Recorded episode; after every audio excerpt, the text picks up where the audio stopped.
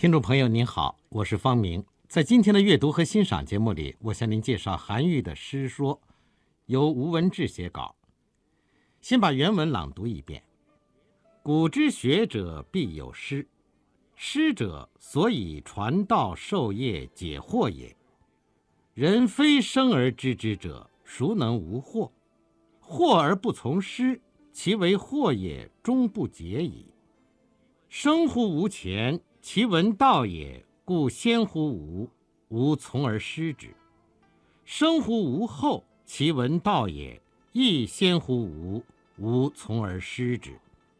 吾师道也，夫庸知其年之先后生于吾乎？是故无贵无贱，无长无少，道之所存，师之所存也。嗟乎！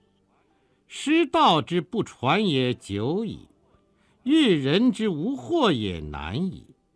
古之圣人，其出人也远矣，犹且从师而问焉。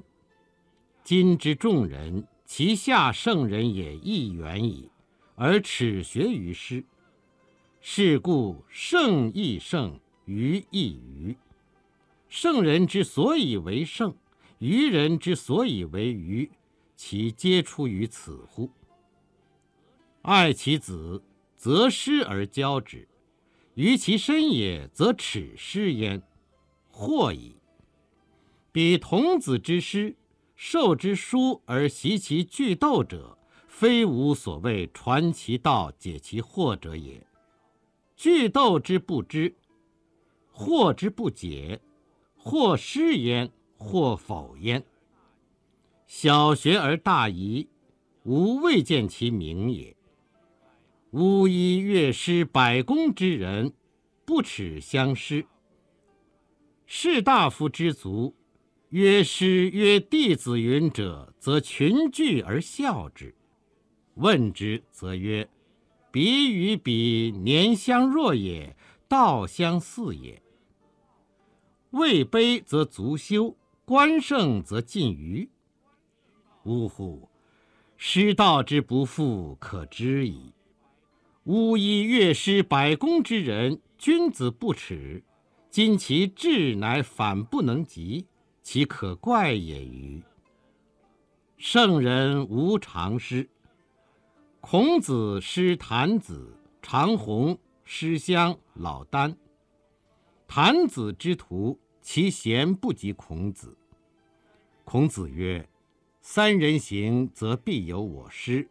是故弟子不必不如师，师不必贤于弟子。闻道有先后，术业有专攻，如是而已。李氏子盘，年十七，好古文，六艺经传皆通习之。不拘于时，学于余。余加其能行古道。作诗说以遗之。诗说是唐代大散文家韩愈的一篇有名的说理文，文章写在公元八百零三年。这时韩愈虽然才三十五岁，官职也不很高，但是他在文坛上已经有了名望。他所倡导的古文运动也已经开展起来。韩愈为了能使古文运动得到更好的开展，他不仅自己从理论到实践刻苦努力。而且广泛的同青年后学交往，给他们具体的指导和帮助。韩愈的这种作为是六朝以来长期所没有的，因而人们往往引为怪事，以致纷纷议论和责难，指责他好为人师。但是韩愈处在这样的环境中，仍然无所畏惧，继续为开展古文运动而努力。柳宗元。在答韦中立论师道书中说：“由魏晋士以下，人盖不是师。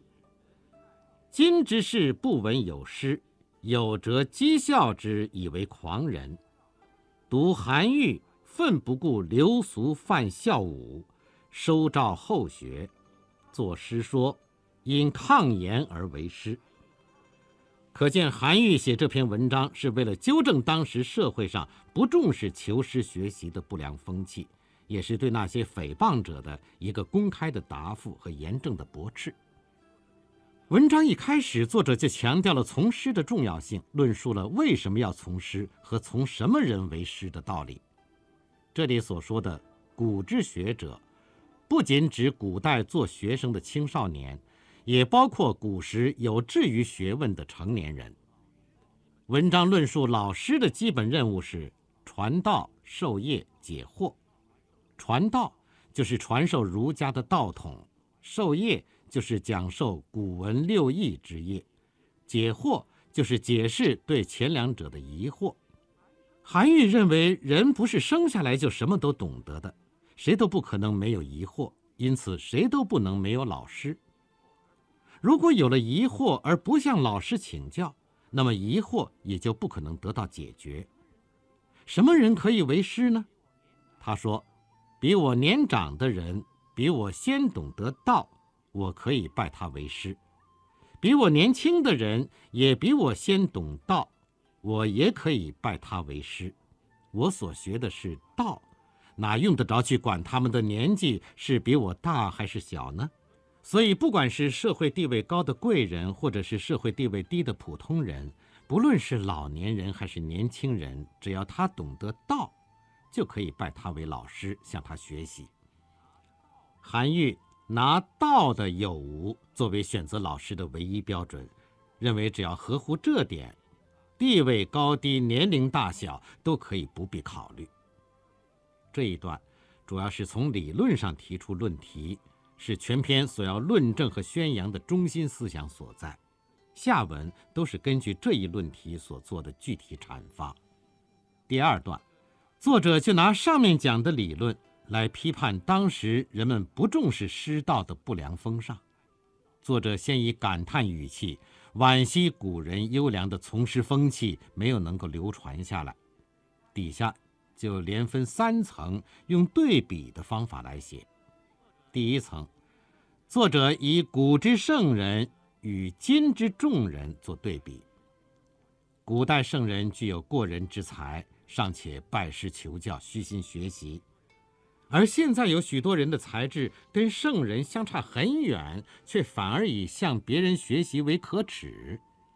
他指出，圣人的所以具有聪明才智，愚人的所以愚昧无知，这种分野的根本关键就在于他们能不能尊师重道、虚心学习。文章在肯定了尊师重道的必要性以后，第二层就深入一步揭露。有些人对待师道的错误态度，这一层把为子弟选择老师，跟自己不愿拜老师做对比，批评有些人为子弟选择老师，自己却耻于从师。同时指出那些子弟的老师也只是教人句斗，并不能够尽到传道授业解惑的职责。学习句斗。要拜人为师，而大道忙或不解，却不愿拜人为师。他认为这种人小的学了，大的丢了，实在看不出有什么高明的地方。这一段的第三层，作者又以巫医、乐师、百工之人与士大夫之族做对比，来批判当时士大夫们的不能尊师重道。巫医、乐师、百工这些下层社会的人。都不以拜师学习为可耻，而士大夫们一听到人家说老师弟子的事情，就聚拢来嗤笑人家。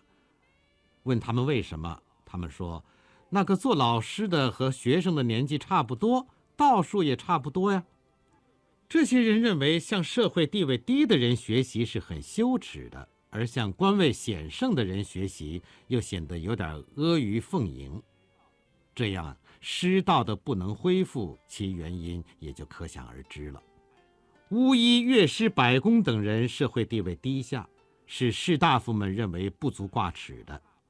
然而，这些士大夫们的聪明才智却反而不如他们了，这实在是一种奇怪的现象。这一层，作者把师道之不振，完全归咎于当时的士大夫们。说他们的聪明才智实在连巫医、乐师、百工等普通人都不如。这里一连三层都列举事实进行对比，有力地批判了当时士大夫们不能尊师重道的愚蠢，表露了作者对这种不良风尚的愤懑情绪。和文章第一段的总的论题相对照，可以明显的看出文章步步深入展开。第三段，文章又转入正面阐述，以当时人们奉为至高无上的大圣人孔子的言行作证，来说明人必有失，人们应该多方面的向别人学习，而老师和学生也只是相对而言的。谭子、长虹、师襄、老聃都是春秋时代的学者。传说孔子曾经向谭子请教官职的名称，向长虹访问古乐，向师襄学习弹琴，向老聃学习周礼。这些人的贤能在总的方面都远不及孔子，而孔子尚且愿意向他们学习，这说明孔子是很善于学习的。他说的“三人行，则必有我师”是一句意义深长的名言。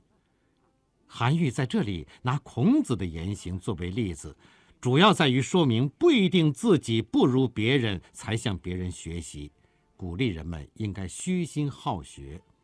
他认为学生不一定都不如老师，老师也不一定什么都比学生高明，只是他们闻道先后的不同。术业有专攻和不专攻的区别罢了。最后一小段，简要的说明本文写作的原因。十七岁的李盘，儒家的主要经典著作都已学过，他没有被时下的不良风尚所束缚，现在又来我这里求学，我赞赏他的能行古道，所以做这篇诗说送给他。总体来看，诗说的中心思想。着重在论述师道的重要性，严正地驳斥士大夫们的恶意诽谤，抨击时俗轻视师道的不良风尚，为开展古文运动扫除思想障碍。作者在本文中所发表的如何求学的见解是极其精辟的，他对于读书求学的议论很能够启发后人。诗说所提出的关于师道的主要思想，师。是传道授业解惑的人，任何人都可以为师，不应该因为地位贵贱、年龄的差别就不肯虚心向人学习。韩愈在当时的社会环境中能提出这样的见解是很有胆识的，他对当时士大夫之族耻于相师的不良风气，确乎起了挽救和校正的作用。韩愈所谓的道。虽然具体指的是儒家之道，但在一千多年前，韩愈就能提出“弟子不必不如师，师不必贤于弟子”的说法，也是很有魄力的。他把老师和学习的关系归结为文道有先后，术业有专攻，提倡师生教学相长，这也确实可以鼓舞大家相互学习的风气。诗说这篇文章。在写作上是非常成功的。首先，它具有高度的说服力。这固然和作者所提出的理论的正确性有关系，但是和作者采用了较好的说理方法也是分不开的。韩愈这篇文章的主要目的在于论述师道的必要性，批判士大夫们不能尊师重道的不良风尚。整篇文章从立论、论证到结论，都紧紧扣住这一点。有的放矢，理论联系实际。文章开头第一段，先正面从理论上阐述师道的重要性，并提出选择老师的标准，作为全篇文章的基本论题。接着第二段就联系到当时的社会实际，连用三层笔墨，一层深一层地揭露和批判当时人们对待师道的错误态度。这三层文字，作者抓住了他们内在的本质联系，步步开展，有理论，有事实，有分析。文章反复起伏，好像包笋，包了一层又一层，越包越深，越说越透；又如海涛，一浪推动一浪，起伏不断，直到最后把问题的本质核心完全揭露无遗。最后第三段又归结从正面做结论。举出孔子的言论行动作为例子，目的也在于加强结论的说服力量。整篇文章从虚到实，又从实到虚，正反合三大段文字有破有立，虚实结合得很好。文章谈理论，却不是空发议论；举事实，也不是现象罗列。因此，文章不万不知，很有说服力。第二。这篇文章写得非常有气势。韩愈的散文在风格上具有雄健明快、汪洋恣肆的特色，这是古今研究韩愈散文的人所一致公认的。北宋的苏洵凭他的文章如长江大河，浑浩流转。诗说在风格上也表现了这种特色，气势异常充沛。形成韩愈散文这种风格的因素当然很多，但是就诗说来看。作者根据内容的需要，在语言上善于创造性的运用排偶的句式，是具有一定的作用的。什么叫排偶的句式呢？那就是把范围相同、性质相近的事物，采用结构相同或相类似的句式接连在一起来表达。这种句式如果运用得好，它可以有助于增加文章的气势，使文章如波浪滚滚、汹涌不绝。诗说里的排偶句式很多，例如“生乎吾前，其闻道也，故先乎吾，吾从而师之；生乎吾后，其闻道也，亦先乎吾，吾从而师之。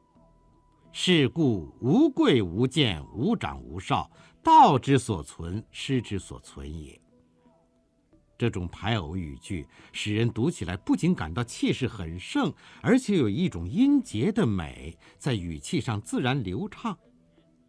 它跟骈体文雕琢堆砌的排偶不同，所以常为后来许多写散文的人所运用。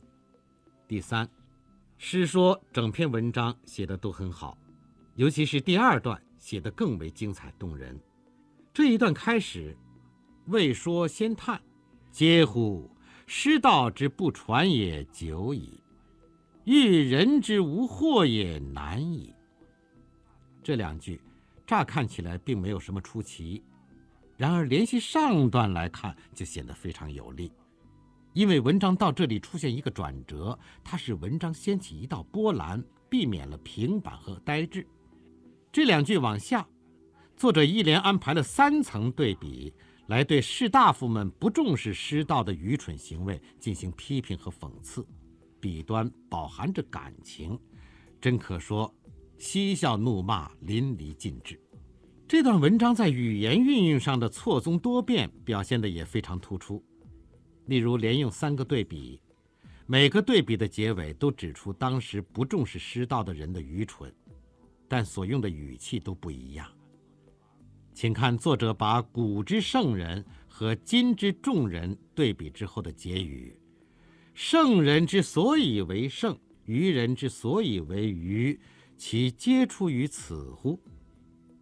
这个结语带有质疑、设问和论辩的味道，非常发人深思。再看作者拿为子弟择师与自己不愿从师对比之后的结语。小学而大遗，吾未见其明也。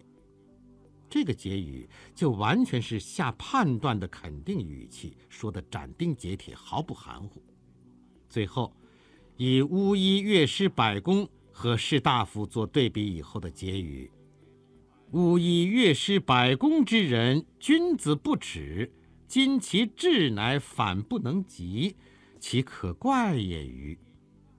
这结语就采用了感叹的语气，富有感情色彩。它不仅表露了作者的不满情绪，而且显示出对他所批判的论敌的鄙夷和蔑视。这三个结语采用了三种不同的语调，在次序的安排上也是颇有匠心的。先疑问，后肯定，再感叹，这样。不仅文气很顺，而且也增加了文章论辩的逻辑力量。此外，诗说在句式和语言的错综变化方面，可供我们细细琢磨和借鉴的地方很多。比如第一段开始，作者极创造性的采用接句法。